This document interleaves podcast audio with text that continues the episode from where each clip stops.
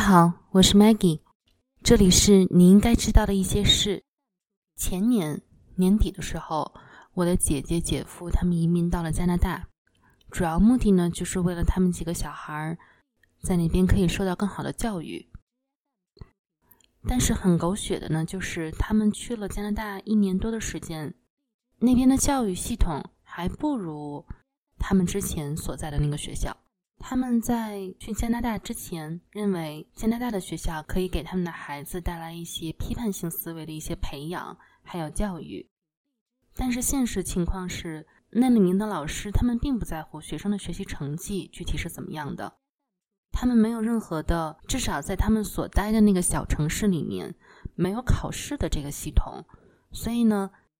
所以家长呢是看不到孩子在学校的学习成绩是怎么样的，他们学的知识是不是真的学到了？但是老师呢就对这样的质疑呢做了这样的回答。老师说：“因为我每天都跟孩子相处在一起，所以我知道他们真实的学习的水平。”这个呢就让我的姐姐和姐夫大跌眼镜。老师说。不希望孩子们因为学习的压力或者因为考试的压力对他们的生长、成长造成任何的制约，这样呢就让我的姐姐跟姐夫大跌眼镜。他们想是去了一个发达国家，接受更好的、更有批判性的教育，但是呢，可能自己着实被自己批判了一把。今天我们要讨论的话题呢，就是批判性思维 （critical thinking）。批判性思维的培养和学校教育之间是存在着各种各样的纠葛的，本质上是一种现实和理想的一个博弈。所以刚才我说的这个，我姐姐和姐夫他们移民去加拿大，为了小孩教育这件事情，当然是他们的想法当然是好的，但是现实却又很骨感。其实这和中国教育的矛盾的处境又非常相似。我认为批判性的思维固然很好。但是未来世界发展变化的需求是摆脱不了升学压力，批判性思维也是无法和申请大学的成绩直接挂钩的。批判性思维在学校里面去实现，我认为只是一个空谈。国内对批判性思维的认知大多是来自北美和加拿大为代表的这样的北美教育的声音。和北美教育相比，中国的教育传统和体系架构跟他们的差异是非常大的。但是呢，反倒跟英国教育的传统是更相近一些。中国和英国相对来说都比较重视学科教育和学生的学术成就，所以呢，学生在应试部分所承受的压力也是非常大的。所以，英国它成为了第一个引进中国数学教学方法的西方国家，这也并非是偶然的。为什么批判性教育我们说了这么多，但是还是没有办法在学校实施？学生也是。爱答不理的一个状态，原因很简单，问题的症结很简单，只要大学录取不会将学生在批判性思维上所取得的成绩和你的高考成绩直接挂钩，那么批判性思维作为一门学科就会直接被一所中学所忽视。这样仔细一想呢？中国高考和高中教育的改革，其实也是一直遭遇到这种我们要提高学生综合素质的这样的说法。但是这样的想法呢，是一直在遭遇滑铁卢的。首先，学校学科教育尚且缺乏一套合理的评价学生理性思维能力的发展的形式和手段。那如果你要是把批判性思维作为一种，也把它作为一种学科来看待的话，那至少在绝大多数学科框架内，还没有好的办法可以去评估学生的这种软性的能力。另一方面的事实呢，就是批判性思维实际上是产生于苏格拉底的教育方法。通过这样的教育方法演化而来的批判性思维和他的教学理论，已经在西方的教学传统当中经历了非常相当长的一段时间的历史。但是，即使是经历了这么漫长的一个发展的时间，到如今，在西方的传统的教育当中，还是没有办法为他证明，就是说，怎样才能评判一门学科是有批判性的思考方式的。其实，如果你要是问现在我们学校里面的老师，可能他们都会有一样的一个想法，就是到我们的学生成年之后，这些学生所从事的大多数工作，可能现在还没有被发明出来呢。比如说，在我们上大学的时候，还没有微信这个东西，但是有计算机这样的一个学科。你明白我的说法吗？而这样的说法也常常说明了一个问题，就是说未来非常具有不确定性。那老师就应该尽量的去采取一些前卫、先进的教学方法。然而呢，现实却是很残酷的。一旦学生其他成绩受到了影响，没有达到自己的理想目标，考不上好的大学，那一切就都是成为空谈。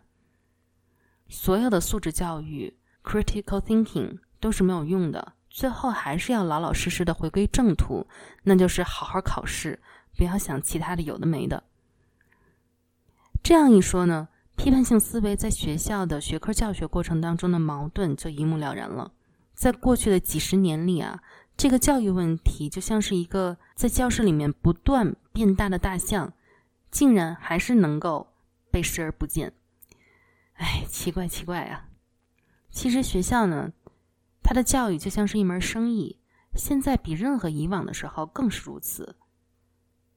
当学校面临着要要在什么是真正好的教育和注重排名这一个底线之间做权衡的时候，你的学校会怎么选择？即便整个国家层面都看更看重真正的素质教育，但是也很难保各个地方的学校还是要注重你真实的学校的排名。毕竟你的平均分在九十分以上和六十分左右，这样的差距还是很大的。这样直接就关系着学校能否有拿得出手的宣传册，有漂亮的数据印在上面。这样呢，可以更好的吸引父母和他们可爱的孩子们，以及随之而来的各种各样的对学校的赞助经费。可见，这样的教育问题在全球各地都是类似的。批判性思维，它作为一门专门的学科，已经在英国的中小学校存在很多年了。最初呢，之所以引入到学校的学科教学之中，是希望让学生可以学的一些具体的有用的东西，而不是像过去那些看似高大上，但实际上是很空、很没用的东西。随着世界的加速发展变化，就越来越要求人们具备理性论证的能力，以及如何将新的讯息整合成有说服力、有针对性、合乎逻辑的观点。这样呢？批判性思维的培养就应该成为学校教育尤为看重的一个专业，呃，老师呢也应该更加关注才是。但这只是理论上说说而已，现实呢是非常骨感的。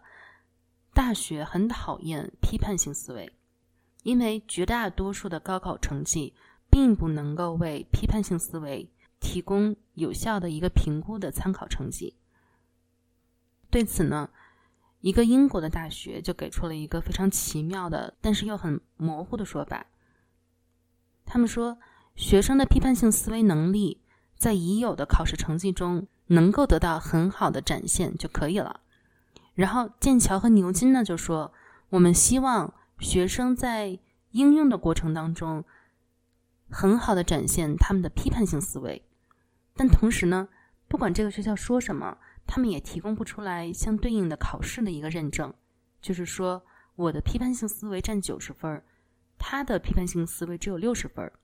很显然，英国的好大学们这么一宣称，但其实是回避了一个关键的问题，就是如何处理好的教育和应试升学压力之间这样的矛盾的关系。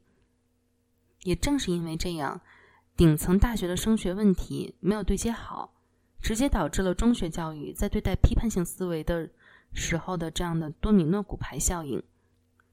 如果一个学校最主要的目的是提高合格率和高等教育的升学率，至少目前是这样的，那么学校怎么还可能会投入更多的师资在批判性思维的培养上呢？这么做根本就是吃力不讨好，对不对？好学生常会质疑学习这门课的意义所在。尽管老师会说，但从长远来看，批判性思维是非常重要的。